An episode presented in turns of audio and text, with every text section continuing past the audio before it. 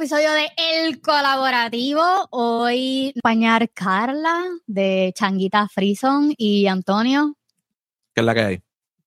Eh, hoy tenemos un tema que estábamos discutiendo antes de que empezáramos a grabar. Estamos haciendo un pregame. Eh, exacto, estábamos más o menos viendo en qué página estábamos todos porque pues este sí va a ser un, yo siento que va a ser un episodio bastante fuerte. Ya. Antonio sigue comiendo queso. Sí, yo estoy contigo 100%. Va a ser un episodio fuerte, va a ser un episodio que hasta, hasta mi esposo me pidió micrófono, pero no hay más micrófono, so se fue para por hacer landscaping. Eh, pero sí va a ser un poco como... ¿Qué tú dirías, Antonio? Es que es un tema, es un tema bastante delicado. Y es un tema que no se puede tocar como que bien, como que por encimita. Es un tema que hay que hacer un poquito más profundos en cuanto a eso. Porque hay un montón de cosas adicionales. No solamente el pensamiento de cada uno de nosotros acerca de la cosa. Este, pero sí, sí, yo pienso que es un tema que es bien polarizante. Volvemos, discreción, gente. Vamos a escuchar, vamos a atender. Eh, pueden tener puntos encontrados en contra de nosotros. Eso está perfecto. Alegría y bomba es. Y tienen todo el derecho de hacer eh, esos comentarios en los vídeos. Tienen ese mismo derecho de hacer los comentarios en los posts de las diferentes redes sociales. Y de esa forma nosotros podemos dirigir los comentarios. O sea, es mucho más fácil para nosotros porque si sabemos el feedback de ustedes y su forma de pensar. Aún así, Recuerden que todo el mundo tiene derecho a tener su opinión y no por eso es más o menos bruto, más o menos inteligente. Simplemente tienen una opinión diferente y todos debemos de amarnos y querernos toitos, toitos, toitos. Así que, dicho esto, vamos al tema. Eh, hoy vamos a hablar del el aborto. Y eh, quiero que sepan, quiero aclarar primero que nada que aunque a lo mejor aquí nos vean discutiendo, cuando esta cámara se apague, nosotros vamos a seguir siendo panas y nada más. Así que por favor, no se lo lleven al pecho. Yo no discuto. Exacto. Aquí nadie va a, a pelear, todos vamos a felices y contentos, pero pues sí vamos a exponer eh, cada uno nuestros puntos Un debate amistoso. amistosos. Va- trataremos. Eh, ok, tiramos sponsor, vamos a tirar los sponsors primero y después Dale. entonces nos metemos aquí a Bim, bum, pan, un, dos, tres. tirar a Antonio. Eh, recuerda que puedes pasar por la página de Carelis, Custom TNT, customtnt.com, donde puedes encontrar una variedad de productos personalizados desde vasos, tazas, t-shirts, entre otros. customtnt.com. Y también tenemos a Agencia Punto de Enfoque, es una agencia de marketing que apoya a pequeñas empresarias. Eso si necesitas website, estrategia de redes sociales, literal, todo lo que tiene que ver con emprendimiento, pasa por allá, Agencia Punto de Enfoque. Y obviamente tenemos a Emprendecas, es Academia Emprendecas. Eh, si estás interesado en hacer un podcast desde cero, por favor pasa por mamacedetodo.com slash servicios y allá puedes comenzar toda esta travesía de tener un podcast porque mi corazón no es solamente abrir el micrófono y grabar. No. No. Y nos vas a seguir escuchando cada miércoles a las 7 de la mañana, el colaborativo y changuitas Frison. Eh, vamos a empezar con, con un videíto que les tenía aquí preparados. Y quiero conocer sus reacciones cuando termine. Abortion anyway. Rainbow story time. This person is on kids YouTube. This is What's an Abortion Anyway? When a person gets pregnant, We're on page one. It's a freaking woman, not a person. Quit erasing women. some people are pregnant for many months and have a baby. Some people. It's called nine months and it's moms. Some people have an abortion. An abortion is when someone decides to stop growing their pregnancy. Stop growing. Going to a health clinic over there. Some people see a doctor who does a special procedure to remove the pregnancy from inside a person's body. Other people take medicine to stop the pregnancy from growing bigger. From growing bigger to kill it, to end their beating heart. Some people have abortions because they like their family exactly as it is. So they're selfishly choosing to end the life of a unique whole living human being just because. People have many different feelings before, during, and after their abortion. Some people feel sad or lonely. Sad because they killed their baby. It's okay to feel sad about killing your baby. You'll get over it eventually. That's a lot of feelings, isn't it? It is a lot of feelings. I have a lot of feelings watching this. Right. It was a book. Does it explain what happens during abortion or what's inside of a mother during abortion or anything about a baby at all. Just says the word abortion over and over and over again. Antes de ir con, con sus opiniones, quiero explicarles un poquito de quién es Kri- Kristen Hawkins. Ella es una defensora del movimiento pro vida eh, y pues ha ido contacto, totalmente en contra de quienes son pro elección o pro choice y ha trabajado para ofrecer recursos y apoyos a mujeres embarazadas o, ¿verdad? Eso es lo que ella piensa eh, principalmente en campos universitarios. Antes de eso, ella trabajó para el Departamento de Educación bajo la administración de Bush. Y pues es una de las voces líderes del movimiento Provida en Estados Unidos. Eh, reacciones. Oye, la felicito porque tiene los gajos bien puestos. ¿Qué opinas de, de- de- del video? Me parece que, primero que todo, el libro eh, no debería de ser eh, utilizado para explicar absolutamente nada a un grupo de personas que no necesita tener esa explicación. So, los niños no deberían de tener esa explicación a una pequeña edad, a menos que, no sé, se necesite explicar específicamente y esto debe de ser de cada papá y qué sé yo. Ahora, la forma en que ella está leyendo el libro, desgraciadamente los cortes de cámara te dejan ver o entrever de que ella tiene unas intenciones específicas al momento en que ella está editando este vídeo. ¿Por qué tú no enseñas todo el libro? Porque enseñas solamente las páginas que para ti te parecen controversiales y tú quieres entonces sacarlas para joder a un grupo de personas que pues... Yo creo que, fue una buena estrategia de marketing. Oh, claro que sí. Yo quiero, yo el de- libro para leerlo. De marketera, creo que fue una buena estrategia de marketing. Sí, o sea que si su intención era que la gente no lo comprara, yo creo que hizo todo lo contrario, Sí. porque es como que Creo que tiene un mal equipo detrás de ella de marketing. Ya, yo, yo pienso lo mismo. Yo pienso lo mismo. Este, I mean, entiendo que el libro es bien polarizante de la forma en que ella lo está mostrando y que soy de carajo por la forma en, en el wording que tiene el libro. Eso lo entiendo totalmente, pero eso es un tema que yo creo que no va eh, en, este, en este episodio. Pero lo que sí puedo decir es que ella está, no sé, como que la forma en que ella está esto es simplemente déjame dar mi punto y no voy a explicar más allá de y que se joda. O sea, a mí me encanta cuando hablamos desde el privilegio sobre un tema como este, porque ella es una mujer blanca, en un grupo donde sabemos que tienen unas necesidades para que las personas blancas sigan pariendo, políticamente hablando y otras cosas más. Si se toca más adelante el tema, se toca, pero no ahora. Y que tienen la necesidad de que se sigan reproduciendo porque están bajando en números y ellos no quieren bajar el número. Ella es parte de un grupo de personas que ya pre- que predeterminadamente son white supremacists, desgraciadamente, es cómo se trabaja, cómo se ve, cómo se mira, cómo es. Y de esta manera ellos quieren mantener la población de gente blanca para tener una supremacía sobre las otras minorías, sobre las minorías, porque la- gente blanca se está poniendo como minoría hasta cierto punto.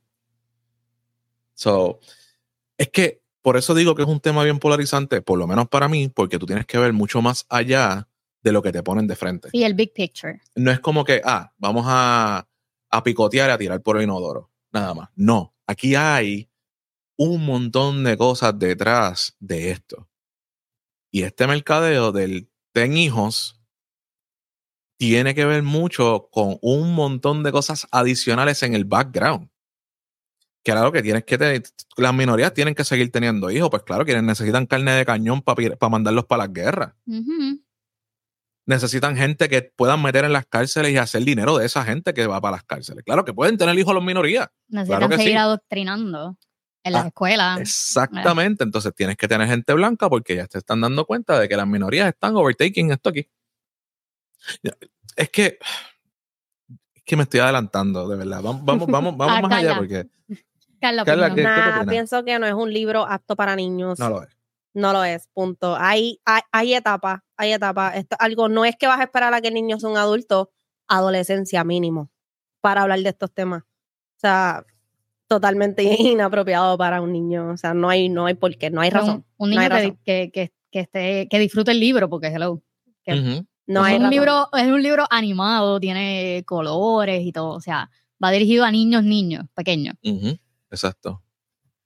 Eh, I mean, yo entiendo este libro.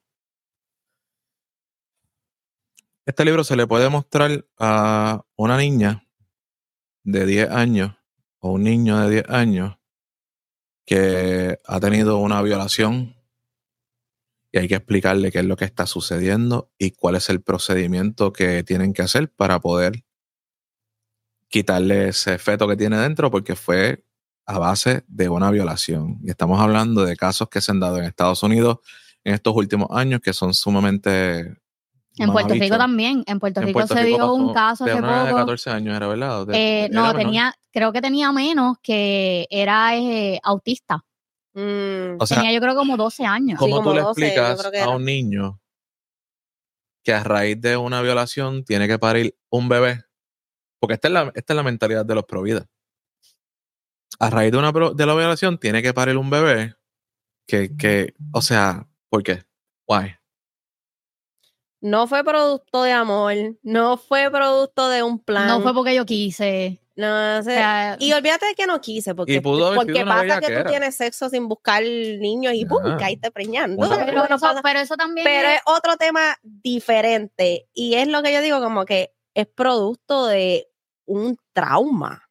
O sea, de algo va a ser algo traumático toda tu horrible. vida. Eso va a ser un recordatorio para toda la vida. Físico, un recordatorio físico. O sea, que lo tienes que ver todos los días. Y no estoy diciendo porque todo depende, cada cabeza es un mundo. Hay mujeres que pueden con eso y han sido víctimas de violación y tienen el bebé y están fine y lo superan y fine, pero hay otras que no aguantan ese empuje. Por eso, cuando yo, cuando yo hablo sobre este tema, a mí me parece que no solamente debemos de ver como que lo que es pro-choice y lo que es pro-vida. Es como que hay tantas cosas adicionales que uno tiene que traerlo a colación porque entonces como que, I mean, for me it's not okay. Para mí no está bien que a una niña de 10 años la hagan parir, como pasó en Illinois hace poco, si no me equivoco, en whatever, Indiana o whatever un estado, un sitio que estado. fue. ¿sabes? Ok, vamos a definir, para beneficio de quien nos está escuchando, qué es pro-choice y qué es pro-vida. So, vamos a empezar con el pro-choice. Eh, yo tengo cinco puntos, que es derecho a decidir es el primero. Son las personas eh, que apoyan esta postura, pues opinan que las mujeres deben de tener el derecho de decidir sobre su cuerpo. Eh, privacidad, so, argumentan que el aborto es una cuestión privada y que el gobierno o una tercera parte no debe intervenir en esta decisión.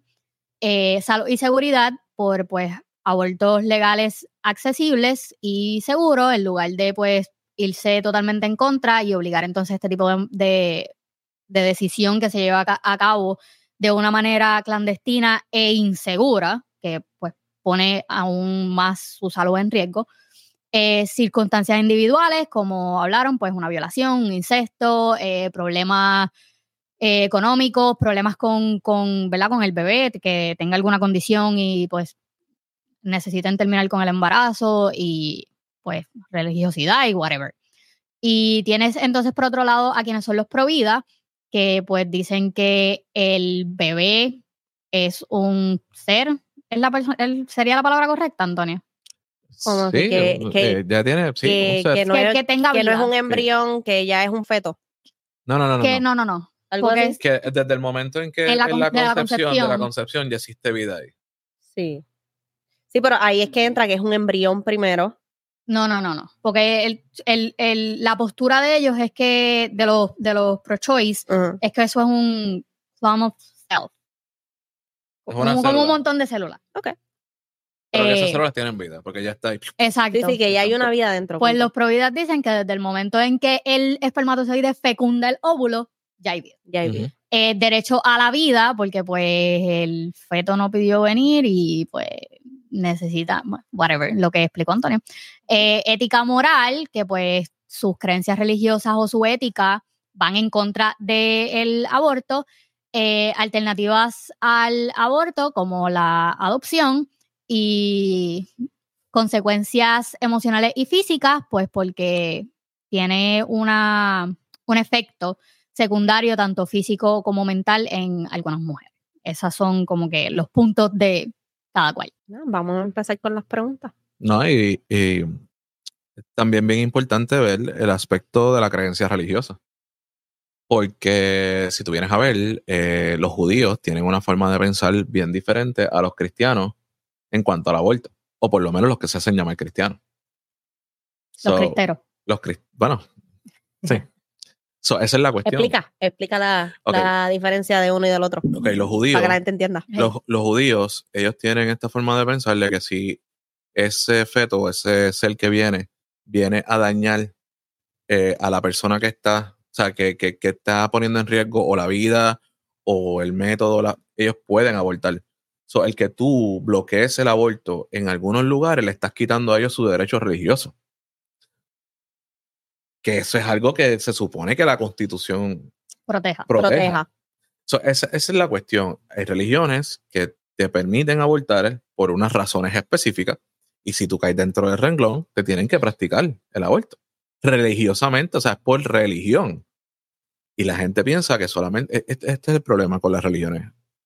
La gente piensa que existe solamente una. Y desgraciadamente hay demasiadas religiones. Eh, y cada una tiene su, su libro de, de juego y tenemos que respetar cada uno de los libros de juego. Es así de simple y sencillo. Libros de juego. ¿Sabe? Su guía, su guía. su guía, o sea, tienen una forma, tienen unas leyes, tienen unas reglas, tienen, o sea, eh, los judíos tienen el Torah, que es prácticamente el Antiguo Testamento intoca, intachable, intocado, y en ese Antiguo Testamento explica y dice cómo hacer un aborto. Claro, la Iglesia Católica te lo elimina Ah, no, claro. pero te dice que tú tienes el derecho a hacerte un aborto. La mujer tiene derecho a hacerse un aborto si es necesario. Las leyes de la iglesia judía también tienen sus leyes donde especifica cómo es y cómo se debe de llevar a cabo el aborto. Entonces tú me estás diciendo que por tus convicciones religiosas tú le vas a decir a los demás que no, y las convicciones religiosas de ellos. Ujú. Sí, es donde, como es donde terminan tus derechos, comienzan los míos. ¿sabes? Así que, oh, I mean, es que tienes demasiados matices como para tú verlo blanco o negro. Es que esto es un tema que yo tengo como que una opinión bien dividida. Porque yo sí estoy de acuerdo en que si tú te estabas protegiendo, tu método falló, saliste embarazada, tú habías tomado las precauciones para que no pasara, pero pasó. Pues contra, no fue algo que tú buscaste. Pero estas mujeres que se pasan por ahí brincando y saltando y pues salí preñado y a abortar, yo ahí sí estoy como que, mm, no. Sí, que coleccionan los abortos como si fueran Pokémones. Exacto. Porque, o sea, ya ahí no estás siendo responsable, primero. No. Porque si tú tienes relaciones sin protección, mi amor, tú no vas a tener un perrito a los nueve meses. Un bizcocho Un bizcocho. No. que tiene más o menos los mismos ingredientes que el bebé. Eh, No, voy- no, no te voy ni a preguntar. No, no, no, sí. Yo, yo, estoy, yo estoy de acuerdo. Yo estoy de acuerdo totalmente contigo. O sea, yo estoy a favor del aborto y esto lo voy a decir porque yo en condición de hombre, caballero, yo no tengo derecho a decirle a nadie, ninguna mujer o ninguna persona con útero, que puede tener o no puede tener. Esto, cada persona tiene sus propias situaciones, cada persona tiene su, su forma de pensar, su forma de trabajar con las situaciones y yo no tengo el derecho, porque yo no, yo no tengo la capacidad reproductiva que tienen ellas. Una pregunta. Una. Una. Una sola. Una sola. Este. Ok, tú, tú, o sea, a ti no te molesta que las mujeres tengan aborto. Pero una pregunta, si ese hijo es tuyo y esa mujer tiene un aborto sin tu conocimiento y después tú te enteras, ¿cómo tú te Eh, sientes? O sea, ¿qué, ¿cuál sería tu reacción? ¿Qué- Una, puñalada. Mira. Pero ¿te molesta el hecho de que abortó o te molesta el hecho de que no te lo dijo o te molestan todas las anteriores? eh, el, el hecho de que abortó no me debe de molestar. Y no me molesta. Realmente no me molesta. Este. El que me haya mentido, eso me jode. Porque si, si la decisión mía y de esa persona de tener relaciones sexuales fue una decisión que nosotros tomamos de antemano, No fue como que yo estaba caminando, me resbalé y cayó mi bicho dentro de tu chocha y te qued- quedaste preñada. Amén. No, eso no trabaja de esa forma. Tú y yo tomamos una decisión de que vamos a tener relaciones sexuales, tuvimos relaciones sexuales, sales embarazada y tú no me dices nada a mí. Eso me parece que es como que una, una de esto de la, de la confianza, de lo que, o sea, uno, hasta yo me puedo sentir violado. Y no lo estoy diciendo en el sentido de. Figurado. Sí. Es-. Es como que me utilizaste para algo y no tienes la capacidad de tú hablarme claro de que pasó esto. Sí, al igual. fue una consecuencia de lo que pasó. Yo me voy a sentar contigo y te voy a, y, y nos vamos a sentar a hablar sobre la situación y qué vamos a hacer. ¿Qué tú vas a hacer? ¿Qué tú quieres hacer? ¿Qué es la que hay? La última palabra, aunque yo te diga, mira, no lo abortes, yo me hago cargo o no me hago cargo, la última palabra es tuya.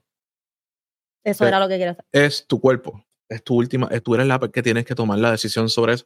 Porque quien la que, la que va a tener el- la carga más pesada sobre la situación Siempre tú va a como ser la mujer, O como persona embarazada. como mujer. Pero para mí siempre, para mí es importante que esa conversación exista. Yo, yo, yo no de que caí, caí preñada, no le voy a decir nada, me lo voy a sacar y se acabó. ¿Tú crees que- mi que debe ser hermana, ¿Cómo tú puedes vivir con eso? También no cuando, podría. cuando es como que un, un, un one night stand, debe también de existir esa conversación. I Yo, mean, yo eh, creo que sí. El one night stand, eso depende si hay una comunicación posterior al one night stand, porque muchas veces tú vas a una barra, I mean, tú no, No, iba a decir, yo no lo muchas hago veces tú tampoco, no. pero el one night stand viene de esta cuestión de que tú fuiste a un lugar, encontraste a una persona, metiste No la mano, conoces, no nombre, no no, nombre, número de no teléfono, no nada. mano y cada cual por su lado. Ajá.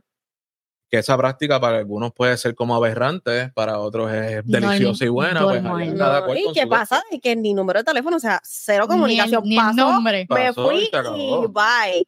Ahí pues diferente, pero Entonces, tú no, no manera de después con un bebé y tú dices, espérate, ¿qué pasó aquí? Ese chamaquito se parece a mí, pero ya no es mío porque no dijiste nada, pero no estoy jodiendo con eso, pero si el one night stand es más o menos eso y no hay una comunicación luego del one night stand, Y no ahí es haber, diferente. porque no, no es como que tú vas a, ah, mira, este, estuvo bueno lo de anoche, ah, sí, estuvo cabrón, dale.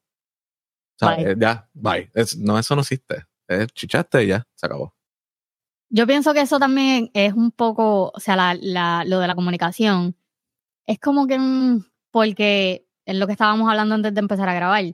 So, yo salgo embarazada, yo no lo quiero tener, pero tú sí, pero es mi cuerpo, so, yo puedo decidir abortar, pero entonces si yo sí lo quiero y tú no, yo lo voy a tener y después te voy a obligar a cumplir con tu responsabilidad como Claro. papá. Claro. Entonces ya ahí es, no es even. No, no es even y, no es even porque Mm. el sistema está creado para que la balanza pese más del lado de la persona embarazada. es un chiste interno, no lo voy a decir ahora, pero es que me gusta para la vida. Hey. La cuestión es que, la cuestión es que, este, siempre la balanza va a pesar para el lado de la madre. Siempre la balanza va a pesar para el lado de la mujer. Siempre la balanza va a pesar para el lado de, de la persona. O sea, siempre que hablamos de cuestión de, de, de tener hijos, de tener responsabilidad, de tener esto, de tener lo otro, siempre va a pesar para ese lado. Porque papá no es importante solamente para proveer. Ese es tema para otro, para otro día, pero aquí puedo tirar el hint de que papá es una mierda papá no es importante, no puede tomar decisiones, no puede ayudar de otra forma, no puede educar a los hijos, no puede hacer un carajo, pero sí puede pagar pensión. Sí, para dinero sí es bueno. Sí puede buscar este, a su hijo un fin de semana al mes cuando la maíz le da la gana de que los chamacos vayan con el país. Y cuando el país quiere estar más envuelto en una relación con... eh, no, Cuando mano se lo permite. no. Y el gobierno no te lo permite. Y el Sí. gobierno te da la espalda. Por eso es que yo digo, y Está me hecho. pueden caer chinches. Se jodan, ¿verdad? Esa es mi opinión. Si tú no la compartes, Seguro, tú estás ¿cómo no equivocado. En mi opinión, No tú estás equivocado, así que es que te voy a pisar. La mujer tiene derecho a abortar y el hombre tiene derecho a renunciar a su paternidad. Seguro que sí. Claro. Claro que sí, porque el hecho de una mujer abortar como es, es una forma de renunciar a su, a su Maternidad. es- yo lo veo así, ¿verdad? Es Ha- que- Hablo de, desde mi punto de vista. Yo hablo por mí, yo no hablo por nadie. Tu, Este, tu opinión tuya personal. Mía personal propia. Parece genial. Este, y sí, yo pienso en eso, que si tú tienes derecho a terminar con tu embarazo, papá tiene derecho a renunciar a su paternidad. Y por lo que dijo. Wildané. O sea, papá no quiere tenerlo, mamá quiere tenerlo, lo tiene y tienes que obligar a papá a hacerse cargo, porque eso es, o sea, eso es por ley, tú tienes que hacerte cargo. Y si no te haces cargo, Pues hay si yo no quiero consecuencias. hacerme cargo porque yo no lo quería. Vamos, vamos al caso de un one night stand. exacto. Vamos al caso de un one night stand. Tú tuviste relaciones con esta persona, salió embarazada, tomó la decisión de tener el niño. Tú no supiste de esta persona hasta dentro de 10 años. Sabes que esa persona puede hacerte un ADN test, te puede llevar al tribunal, y aunque tú no le hayas dicho nada en esos 10 años, te van a hacer pagar manutención por esos 10 años. ¿Por qué carajo? Si yo no tenía conocimiento, o ¿Por sea, qué carajo?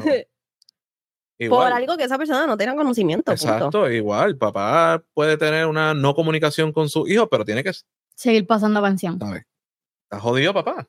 Yo puedo entender que lo obliguen a hacerse cargo desde el momento en que se supo, pero por no, años no, que él no tenía conocimiento. Retroactivo. Así Es que, es también, también ahí es, eh, eso es tema para otro día, pero también hay hombres que lo saben y se hacen los locos. No, sí, pero después- estamos hablando de hombres que no tenían O sea, conocimiento. no tener el conocimiento y obligarlo como que desde antes, sí es como que. O sea, a pagar por años antes de los que él no tenía conocimiento de que había un hijo. O sea, Ah, no, y, y checate las mujeres que también te dicen, ah, sí, sí, me tienes que pasar pensión, pero no vas a tener ningún tipo de contacto con el menor porque tú nunca estuviste con él de estos 10 años. Pero hija de la gran puta, o sea, tú no me dijiste nada. tú no me dijiste nada. Guay. Es que sinceramente, como estábamos diciendo ahorita, Hay realmente hay mujeres que, que desperdician también a los hijos. O sea, Hay de que, de que. Thanos debería de llegar y Hay mujeres y hay mujeres. Hay mujeres y hay mujeres. Eh, ok. Próxima pregunta, y creo que esta sí va. ¿Cuándo ustedes creen que comienza la vida? Desgraciadamente yo opino, y de verdad que esta es mi opinión, Personal, tuya Personal, propia. bien Personal, propia tuya mía. Este, la combinación de las dos células, eso es simplemente dos células. y ya. Yo no siento que haya una vida ahí, sino hasta el momento en que está la formación del cuerpo completo. Pero ese soy yo. Científicamente me imagino que será una, biológicamente será otra y whatever. Sí, los Provida tienen una, los Pro Choice tienen otra. I mean, yo, yo opino que si, si el niño ya está formado completamente, eh, no deberías de abortarlo, porque ya está en una fase en la cual ya es un ser. eh, de esto. pero aún así, eh, tienes que entender que el feto, y esto lo digo yo de forma, maybe me van a caer chinches por esto, pero es como si fuera un tumor. ¿Sabes? Él está viviendo de ti no tiene conciencia, no, no tiene nada, no tiene absolutamente nada, sino hasta el momento en que sale y empieza a aprender del mundo cuando él salió de la barriga.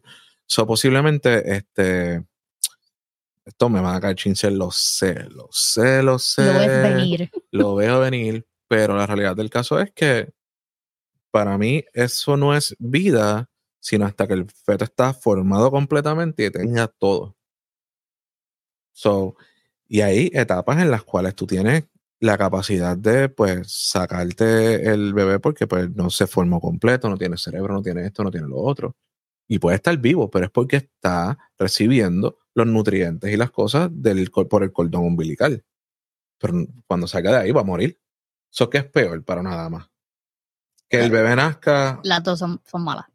Sabes, que el bebé nazca sin cerebro y tú tengas que ver a tu hijo muerto ahí, muriéndose del frente O tuyo. sea, tú vas a pasar por el proceso de parto. que es un proceso, proceso, me imagino, dolorosísimo. Yo lo intenté una vez y estuvo cabrón. Digo, cada, cada, cada persona tiene una experiencia diferente, pero Sí. no es algo como que, ah, súper fácil de hacer. No, O sea, por más Mm, buena experiencia que yo- tú tengas, no es algo fácil de yo lo hacer. pasé cuatro veces. Exacto. Y entonces, Yo intenté una, para mí no- súper- No salió. para mí es un trauma tener que yo saber que ese niño no va a tener vida, o sea, y yo llevarlo conmigo, encariñarme con él, porque por más que uno diga, "Ah, no, pues no me voy a encariñar con mi bebé, eso, eso va a pasar, o sea, eso va a pasar, hay, hay, hay, una ilusión, hay esperanza, y Exacto. que nazca y tú sabiendo que no, o sea, para, no sé, por lo menos a mí Entonces no. tú convertirte en un esclavo. Porque tal vez nació con una condición que no está ahí. Porque hay personas que nacen con condiciones que no están ahí. y tú tener que estar toda la vida conectado a una máquina, dándole comida a tu... Y eso no es vida. O sea, No, no es, no es vida. No es vida. so, en esos casos yo siento que eh, los judíos están chéveres, están... están No, y ahora hay. volvemos, o sea, estamos hablando de condiciones así, que con condiciones bien críticas, o sea, que, que en Sí, sí, sí. realidad el niño no está O- teniendo una vida. O si esta persona no tiene la capacidad económica de tener un hijo y tuvo todas las debidas precauciones, Precauciones. y toma la decisión de terminar el embarazo, que está en todo su derecho. Claro. Ahora, no es como que esto es el viernes meto mano y el martes me saco uno. El viernes vuelvo y meto mano y el otro martes saco otro. O sea, no. Por eso es que esta idea de enseñarle a los niños desde pequeños a hablar del aborto es como que, ah, tranquila, yo no me tengo que proteger, yo aborto. Eh, Sí, pero ahí es que viene no. entonces la otra conversación de todas las enfermedades y todas las cosas Sí. que te pueden suceder por tú estar metiendo mano con cuanto Ujú. loco encuentras por la calle. ¿Tú crees que eso también es como que algo que la, la pro-choice no han tomado en consideración? Claro que no. Como que yo no me importa, yo me puedo ir a juego y se están preocupando solamente por el, por el embarazo. Yo te puedo decir a ti que las, eh, las pro-choice no han tomado en consideración muchas cosas. Demasiadas. ¿ok? Este, y yo soy pro-choice, vuelvo y repito, pero hay un montón de cosas que tienen que tomar en consideración y yo creo que también viene mucho de la educación. Creo que hay una pregunta por ahí sobre la educación sexual y qué sé yo. Y es que no hay. La educación Es sexual es cero. cero. Entonces vienen y dicen, ah, no, tenemos, tienes una clase de salud y ¿qué te enseñan? Lo que es la vagina, la vulva, el pene y cómo se hacen los bebés. Espérate, Ya. yo tuve, yo tuve una maestra de, de salud, que creo que fue la misma que te dio a ti en Cepeda, que ella enseñó cómo poner un condón en, en- a un guineo. Me parece genial. Ah, no, en, en, en Cepeda yo no cogí salud. O yo No cogí sé. salud y ella No. enseñó. Pero, I mean, si tú das una clase de salud, yo siento que la clase de salud debe de venir con todo lo que viene adicional. Que, amiga, no solamente el embarazo, es esto. Y miren, enséñale una vagina chancrosa. Enséñale las cosas como son. Pero no te Por- creas, lo, lo, lo hacen, lo hacen. A mí me hablaron de eso. Pero en Puerto. Rico, y eso era lo que mencionamos O en un episodio pasado, A mí me hablaron de que la escuela. educación aquí en Estados Unidos no es igual que en Puerto Rico. En Puerto Rico a ti te dan salud cuando tú estás en intermedia, aquí la dan en, en high school y literal a mí me enviaron una carta preguntándome que, cuáles eran las cosas que yo quería que le enseñaran a mí. O sea, y había una lista. ¿Qué es lo que tú quieres que le enseñemos? Tú no quieres que le enseñemos algo, márcalo y firma, mándalo de nuevo. O sea, Por, por lo menos en Puerto Rico, en intermedia yo no cogí salud, yo cogí salud en la high. En la high fue que me vinieron a dar salud. Y sí, tocaron el tema de las enfermedades por transmisión sexual, del embarazo, pero más que todo, abstinencia. Es que es un tabú, es, demas- es demasiado. Eso era lo más que hablaban, abstinencia. Es que ¿Qué tú crees de eso? de la abstinencia es una estupidez. o sea, no es que sea una estupidez, eh, eh, sería el, el- lo más fantástico, lo más bueno o whatever. Eh, Sería el, Dentro de el la método cuestión. 100% El- seguro. El, método 100% A menos que tú seas. María. Bueno, sí, María. Eh, la, la, la, la cuestión es. Lo que pasa es que el concepto de la abstinencia es un concepto bien pendejo. Porque mientras más tú le, le quites a las personas, más van a querer hacer las cosas. Ujú. O Exactamente. sea, tú le dices, no, vas, a- no tengan ningún tipo de relación sexual. Mientras más tú prohíbas, más la gente va a querer hacerlo. Como los niños. Y eso es estúpido. Tú no puedes crear algo a base de la abstinencia.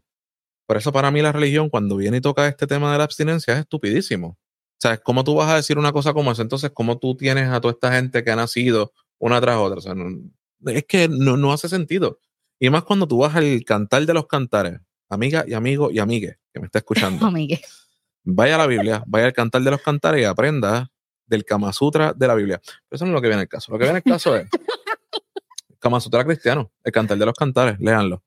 Está, está cabrón. O sea, mojaré su- sus pechos en miel y le hice esto y le hice lo otro. ¿En serio? Hay que darnos esa tarea, ¿viste? Busquen el cantar. ¿Por qué eso no lo dicen en las iglesias?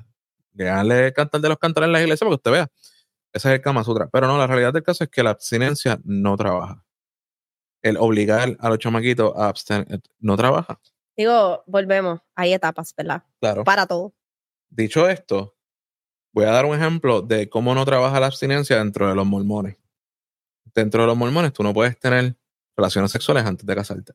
Pero el que tú tengas una penetración no dice que tú eh, tuviste el acto sexual, porque no hubo movimiento. Ok. So, ¿qué hacen estos chamaquitos para romper con esta cuestión? Ellos tienen una persona, está el, el chamaco arriba, se lo introduce a la, a la muchacha y tiene panas brincando en la cama Para, para, crear que- el movimiento. para crear el movimiento y ellos no tener que moverse. Ellos pueden estar tiesos, pero eso no es pecado. Y no están teniendo relaciones sexuales. Ay, no, ese va el carajo. O sea, dato curioso, búsquenlo. Wow. Ok. ¿Dónde tuviste eso? Eso es uno de los documentales que vi en Netflix. ¿Cómo se llama? ¿Cómo se llama? Ay, no Ay, sé, bacala. búscate Mormon. es que yo veo todo de las No, no, religiones, no, eso a mí me pero, gusta. Pero, pero para que ustedes vean cómo es que cada religión tiene su forma diferente de bregar las cosas y cómo los chamaquitos crean un bypass para poder hacer las cosas. Sí, porque todo tiene un otro lado. Exacto, es mejor tú explicarle a tu hijo o tu hija. Sie- siempre hay un loophole. Exacto, siempre hay un loophole. Explicarle a tu hijo o tu hija que las cosas son de X o Y forma. Igual que, o sea, mira, mira cómo es la, la, el- la mentalidad de muchas personas que, este, no voy a decir esto, no debería decir esto, pero lo voy a decir que se joda. Tenía una jevita que me decía que hiciera eh, por el otro lado. Porque no es, porque no ha pecado. Yo no iba era a hablar pecado. de eso mismo, yo iba a hablar de eso mismo, porque yo he Porque- escuchado otras porque- cosas, Ujú, gente hablando porque no de era eso. pecado, porque por ahí no es pecado. So, eso es para que tú veas, ¿sabes? Sí, porque como quien dice, no le estás quitando la virginidad, Exacto. no estás rompiendo el imen. Como dato curioso, ¿El imen es que se dice? ¿Imen? como dato curioso, hay mujeres que de una en millones que tienen una condición que el, el ano y el, la vagina se conectan por un tubito donde la esperma puede llegar de un lado al otro. Pero es una cuestión genética que tienen que pueden ocasionar. Esta tipa estaba diciéndole a este tipo que la había embarazado y él dijo, no, pero es que yo te lo metí, yo hice por, por atrás nada más. Y entonces ellos explicaron sobre la condición, y explicaron que, Dato curioso. ya, Ok, Carla, nunca me, nu- nunca pasamos a tu respuesta sobre cuando diablo, mano, sí, comienza, es que yo hablo con cuando comienza la, la vida. Es que yo les voy a ser bien sincera, es un tema que yo no he hecho mucho research. Yo estoy aprendiendo mucho con ustedes, aunque ustedes no lo crean. Ok, yo pienso que la vida empieza cuando el corazón empieza a latir. Pero eso no empieza desde muy Luego de las. Seis semanas. muy luego de las seis semanas. Pero ya es por algo como que, por ejemplo, antes de yo tener a Nayeli, yo tuve un, no fue, un- ¿cómo se llama? Un aborto espontáneo. So, yo fui a mi primera cita, se escucharon latidos y todo, estábamos súper contentos. Ujú. Próxima cita, fuimos, el corazón había dejado de latir. So, yo, me tuvieron que practicar un aborto porque obviamente tenían Sí, que, porque eso que limpiar. Ajá. Pero para mí entender, ahí es cuando comienza la vida. Hay un corazón latiendo. Yo no estoy, o sea, es que por eso es que yo digo que yo tengo un como que ah, Sentimientos encontrados. ya. porque no sé, no es algo que yo diría, yo me practicaré un aborto en el tercer trimestre. Que cuando yo estaba haciendo el research para este episodio, eh, busqué los diferentes métodos que hay de, de aborto y son horribles. O sea, uno, a lo mejor es más como que mi sentido de mamá. Quiero pensar que eso. Pero yo empecé a leer y yo decía, pero horrible. Antes de, la, de las seis semanas, o sea, cuatro o seis semanas, el, el aborto son pastillas. Una pastilla, son otras pastillas que tú te introduces y tienes un sangrado. Ya. Punto. Provera. No, no sé cómo. En Puerto Rico se llaman provera. Estaban. Ya. Piensa, Carla. No, Bueno, ¿Qué te acordaste? no, no, porque cuando yo tengo problemas con el sistema reproductor de que yo no ovulo igual que otras mujeres, constantemente como otras mujeres, y este, so, mi regla es bien irregular, y para provocarme la regla me daban provera. Exactamente. Pero no sabía que eso se utilizaba para aborto. Sí. Bueno, aquí se llaman, Algo aprendí hoy. eh, sí, se llaman mi, mi, mifepristona, Misoprotos- mi- misoprostol. misoprostol. Pero ves que son, son Bueno, dos medicamentos ya. diferentes. Mifepristona seguida de misoprostol. Ajá. Ya. Esos son dos medicamentos. Eh, pero esto se realiza hasta las 10 semanas. Ok. Entonces después tienes la aspiración o succión, que considero que ya es algo como que sí, yo he visto videos de cómo se, se hace y es fuerte. es, es como desmembrar lo, lo que hay dentro de ti, Ya. sea lo que sea. Entonces, mi. Yo creo que es, es mi. O sea, es, es ese sentido de mamá. Creo que es más que nada eso. O sea, yo pensar en que eso le, le pudo haber sucedido a alguno de mis hijos o, o tan solo imaginármelo es como que es bien cruel. Entonces está lo que es la dilatación y el, y el curetaje, que entonces es las primeras 12 semanas, literal, tienes que dilatarte y entran como si fuera un bisturí, pero es una cosa larga y pues descuartizan el feto, el bebé o lo como tú quieras llamar que tienes dentro del útero. Ah, eso suena tan, tan hardcore. Por eso te digo que cuando yo lo estaba leyendo, yo decía, pero ¿qué rayos es esto? Entonces, esta dilatación y, y la evacuación, que literal, pues, te hacen tú tener el bebé, pero ujú, aborto por inducción, que ya esto es en el segundo o tercer trimestre. So, te dan un medicamento para que tú, es- el medicamento mata al bebé y tú expulsas el feto, o sea, literal, tú pariste. Y la histerectomía, pero esto es ya cuando te sacan como que todo. Y esto es lo que se utiliza, el sal, salpi... Antonio Salpingoclasia. Salpingoclasia. Salpingoclasia. Salpingoclasia. Salpingoclasia. Pero esto es más ya cuando pues eh, son embarazos eh, ectópicos. Pero entonces yo seguí buscando porque yo había escuchado en algún lado que una de, las maneras de, practicar un aborto era con cloruro de potasio. Y yo decía, ajá, pero ¿qué hace el, el cloruro de potasio? Y cuando lo conseguí, literal, ellos meten una aguja, me meten una, una aguja que va directamente al corazón del feto, eh, inyectan el cloruro de potasio y el cloruro de potasio lo que hace es que le da un heart attack al feto y lo mata. Y después, pues, te hacen un- una dilatación y evacuación. Eso es como un euthanasia cuando hacen con los animales. E- Eso es uno de los métodos. No sé si es el medicamento, pero sí, pero inyectan al cor- directamente al corazón y Y deja de latir. O sea, son cosas que uno se pone a pensar y uno dice contra. Son Por eso es que cuando tú tomas la decisión como mujer o como persona embarazada, cuando tú tomas la decisión, tú tienes que estar bien consciente de las cosas que vienen después de, porque vienen una, eh, unos efectos secundarios al cuerpo y psicológicos. Eh, por eso es que yo digo que esto es más de la mujer que del hombre y que yo no tengo ningún tipo de derecho de decir tenga el hijo o no tenga el hijo porque es que no lo tengo. Tú y yo nos podemos sentar y yo te voy a decir mi, mi postura, mi posición, pero tu, tu decisión es tuya. ¿Sabes? Y tenemos que sentarnos a buscar la información y tenemos que sentarnos a, a estudiar. Tenemos que porque es que la realidad no podemos tomar decisiones así a lo ligero. Hay mujeres que se han practicado tantos abortos que ahora mismo no pueden quedar embarazadas y ahora que quieren, no, pueden.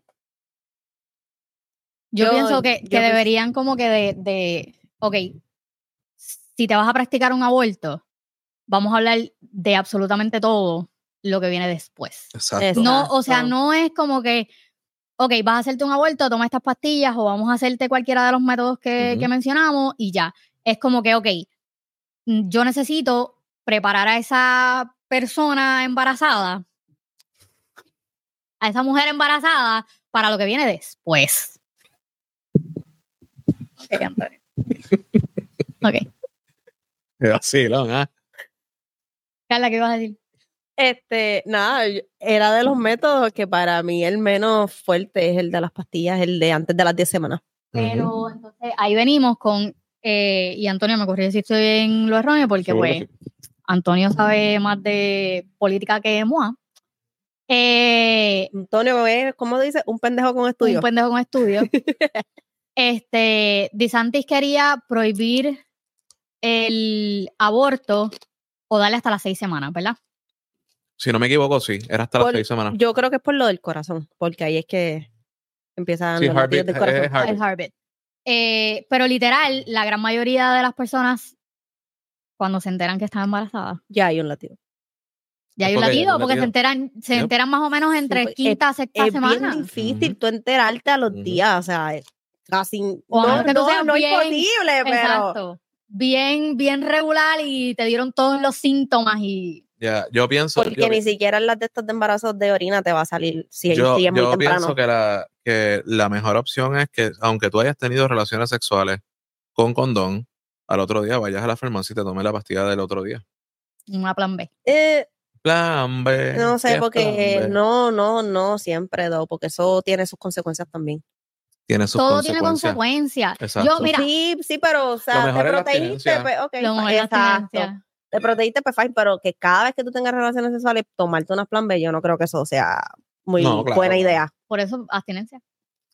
Ok, hay un, hay un movimiento, no sé si ustedes han visto, han estado por aquí, por los moles y parques y whatever recientemente, pero hay Movimiento grupos. naranja. Movimiento naranja. No, ¿Nunca has escuchado esa canción? ¿Qué es eso, Antonio? ¿En serio? Wow. An- Antonio a veces sale con unas cosas que son como que, que ok. Eh, no, están, están recogiendo firmas para el movimiento Pro Choice.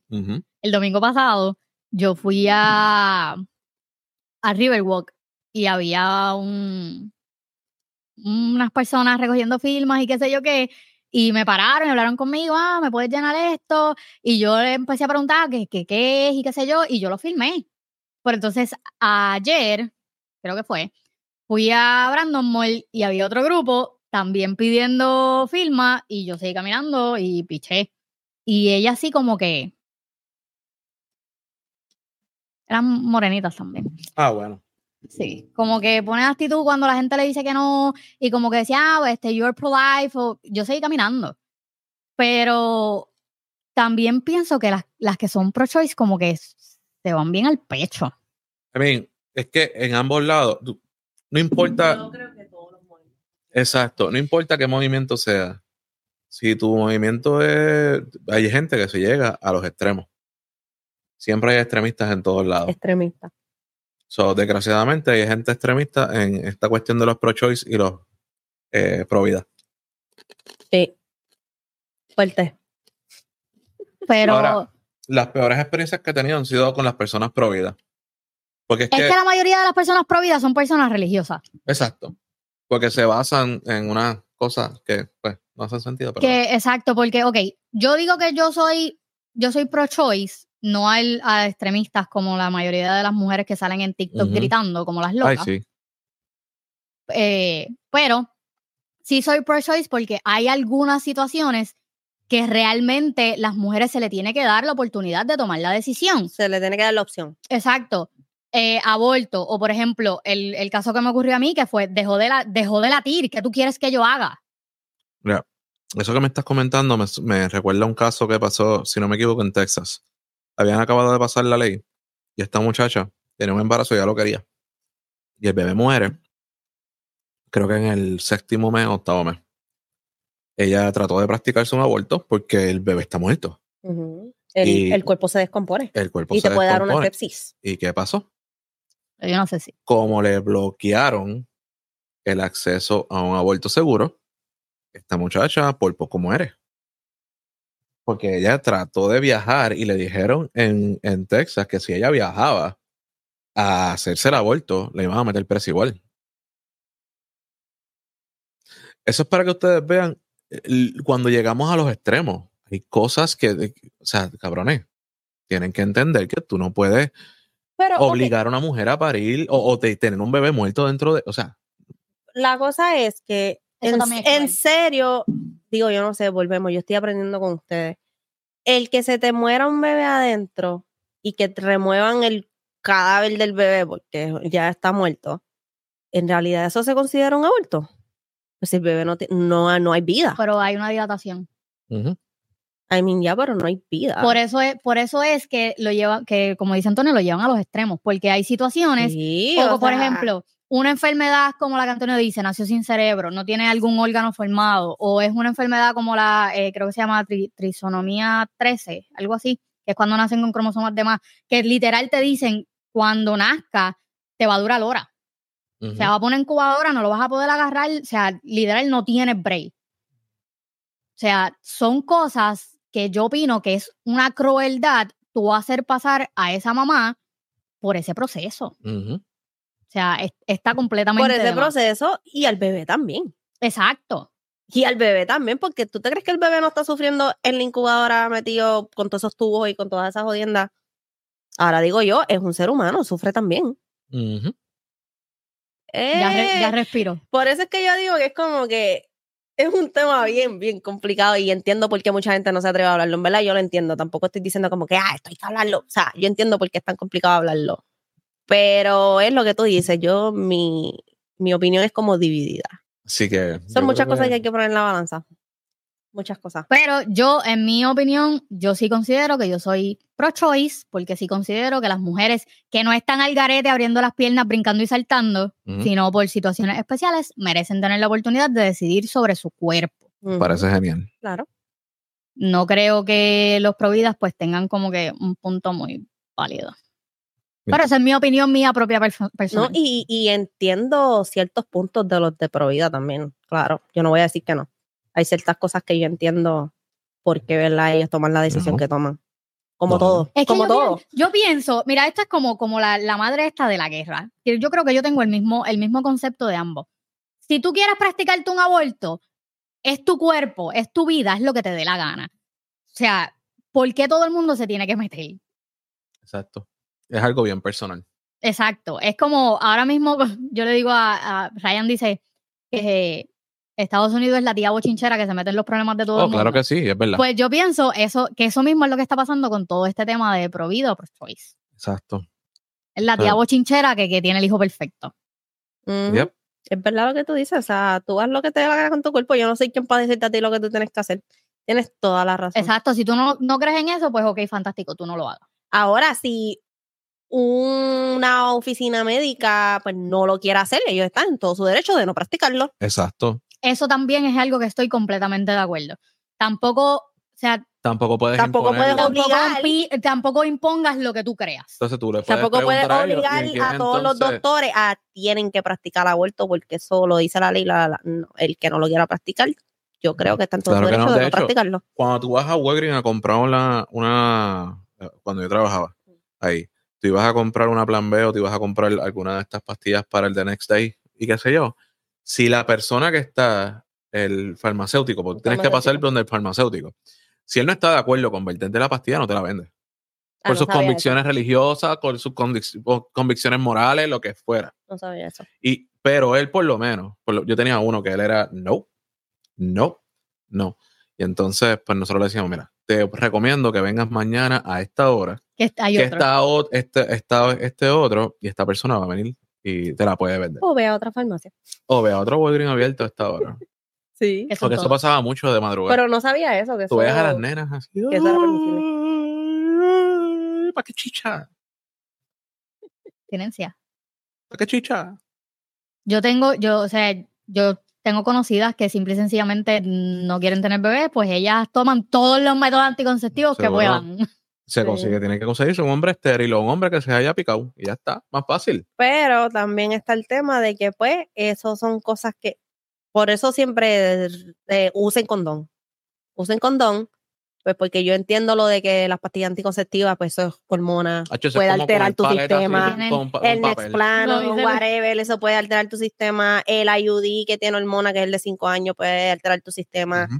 Yo, personalmente, yo tengo el IUD de cobre, no me sé el nombre. Yo tengo el plástico. no me sé el nombre. Eh, y ese de cobre son cero hormonas, cero hormonas, y se supone que me dure 10 años. Yo, estoy, yo tengo el mejor. Hasta ahora ya llevo 5, todo bien, funciona de lo más bien. Pero he conocido personas que han tenido malas experiencias, como por ejemplo que el cuerpo se lo rechaza, o que los dolores de menstruación son más fuertes, o whatever. Yo no he tenido ningún tipo de efecto secundario. Yo. Pero hay opciones, las hay. Hay varias, hay bien. un montón de Yo opciones. tengo la mejor opción. Snip, snap. Ya, snip, snap. Y puede fallar también. Porque han habido casos en los que ha fallado también. Eso. Todo, nada de Oh, es 100%. cierto. Lo único 100% es la abstinencia. Eso Lamentablemente. es cierto. Eso, eso ha, ha sucedido, sí. Este, se supone que uno se haga conteo de, de cada cierto tiempo para verificar que no tenga ninguno ahí que se vaya vivo por ahí para abajo. Sí, porque el tejido Pero- se puede regenerar y whatever. I mean, sí, pero yo no creo que el mío se pueda regenerar. Porque a mí me picaron, yo vi los tubos. Uy, experiencia más cabrona. Este, es- yo vi los tubos en un potecito. No, no sé si ustedes han tenido una experiencia con No. alguna persona que se haya. No. Pues yo me hice la vasectomía. Cuando me hacen la vasectomía, ellos te muestran los tubos. No Aquí le digas eso, tubos. no le digas eso a Luis. ¿Por qué no? Porque él, él dice que se la va a hacer, pero lleva seis No años sea- pichando. No, pero Mira. yo nunca he escuchado a nadie decir, porque he escuchado hombres que se han hecho, nunca he escuchado a ninguno decir que la recuperación ha sido mala. No, yo. Pero a el mí- explicarle nada más. no, no, no, no, bien rápido, el mismo día tú te vas para Sí, tu tú te metes casa. una Valium. que- Tú te metes una Valium antes de llegar allí. Ajá, mira. Después te tomas otra Valium allí y estás. Tú no sabes ni dónde está. Y vienen ellos, te cuestan y te dicen, ah, ¿quieres escuchar música? ¿Quieres esto? ¿Quieres lo otro? Y tú lo único que escuchas es al doctor hablando con la enfermera, pero bien, es una cosa que, ¡oh! que está, ¡oh! Y cuando termino, no hay dolor ni nada por lo de la Valium, pero cuando llegas a tu casa es un po- es como si tuviesen Incomodidad. es una incomodidad realmente, no es ni dolor. Y tú te pones, te tienes que poner unos calzoncillos de esos Es como que en el área, ¿verdad? Sí, es una incomodidad Sí. ahí, no es como que Es alrededor. como que en la piel, sí. Sí, es una estupidez realmente. Es más por el tajito pendejo que Un te tajito. hacen que. eh, yo creo que no, no es ni un centímetro. Porque es. sacan y ya se acabó. Y entonces está. Yo, no es como que te van a picar las bolas. pues. no, no, no, no. la gente es bien ignorante. sí, la gente es bien- La gente es ajá. bien ignorante. Pero vuelvo y repito, es una experiencia súper fácil, súper sencilla. Este, evitas aborto, evitas dolores de cabeza, evitas. O sea, si tú quieres disparar donde te dé la gana, puedes hacerlo sin ningún problema. Hacho, yo ni así confío en Quique. No, aquí que te mire y te prende.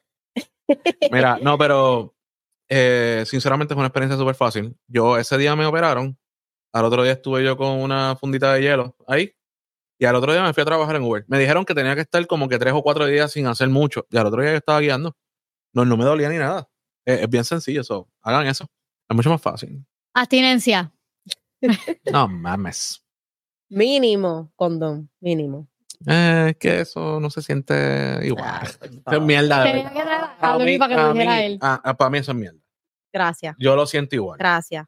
O sea, me voy a venir como un Gracias. rápido. O sea, Si tú, que eres el hombre, que es lo que se le echa para Ajá, lo sientes igual, eso viene, eso viene, para, yo lo sentí igual, ¿sabes? eso vienen unos, unos este, profilácticos, para que vean que yo también sé utilizar palabras de domingo. vienen unos profilácticos que son para más sensitivos y se siente todo. O sea, realmente se siente todo. Yo no entiendo, sinceramente, de dónde sacan que no. La vagancia de ir a la farmacia a Ay, comprar condones. sí. Y el tabú, porque eso es otra cosa. Tú sabes cuántos chamaquitos yo veía. No sé, que no se atreven a ir a comprar Ah, condones. Es que estoy viendo aquí los condones y no sé cuál. Y yo, mira, caballito, ven acá. Vamos a dialogar tú y yo. ¿Qué es lo que tú quieres? Cuéntame. ¿Quieres que brille? ¿Quiere que brille? ¿Quiere que parezca un lightsaber? No, no, pero yo le decía, ok. ¿Tú lo quieres de colores, de ¿tú, sabores? quieres- tú- tú tienes problemas con cuando tú vas a eyacular. O sea, te, te eyacula muy rápido, que sea. Pero esto de aquí te ayuda porque te mantiene, o sea, te mantiene el miembro eh, más tiempo y entonces. Ya ella- tú eres un experto. claro que sí, claro que sí. claro Educación que sí. sexual. Educación sexual. Yo tengo cinco hijos, pero no es por, por falta de educación, es porque. Yo, yo creo que en la high school deberían de regalar, Claro que sí. pero Pero ya, solo, periódicamente. Y No, explicar, y ok. explicar, o, o, o even a las muchachas, porque esto es otra cosa, a las muchachas no le dan nada que yo sepa. Mira, véndele lubricante que tenga espermati- esperma, perme- Suicida. esper- Es- es permicida. espermicida. espermicida, Espermicida. espermicida. Ve- Daré el lubricante que tenga espermicida. Y al varón daré los condones que tienen espermicida. Y eso ayuda. Eh, O sea, pero si tú, es que yo no entiendo que tan difícil es explicarle y darle, toma, mira, aquí están las herramientas para que no quedes preñado. Es que la sociedad necesita gente inteligentemente bruta. Eso pasa. Claro, nos pasamos bien brutal. Sí, ya, vamos. vámonos, vámonos. Bueno, nos vemos en el próximo episodio. Nos escuchamos en el próximo episodio de El Colaborativo o Changuita Frison. Recuerda que nos puedes escuchar en todas tus plataformas de podcast o nos puedes ver por YouTube. No olvides suscribirte. Y a mí me puedes encontrar en Instagram y TikTok como Mamá Hace de Todo, Facebook Mamá Hace de Todo. Punto. Carla. Lilo MV08 en Instagram. Tú sabes que tú puedes cambiar ese handle, ¿verdad? No quiero. Siempre lo he tenido desde mi primer, desde que entré a Instagram. Siempre ha sido. Nunca he cambiado de Me Instagram. parece genial. Axcarius en todas las redes sociales. Deletréalo. X-K-A-R-Y-U-S. Así que pasen por allá y, y visítenos. Y también el colaborativo, por- colaborativo podcast en Instagram. Nos vemos en la próxima. Bye.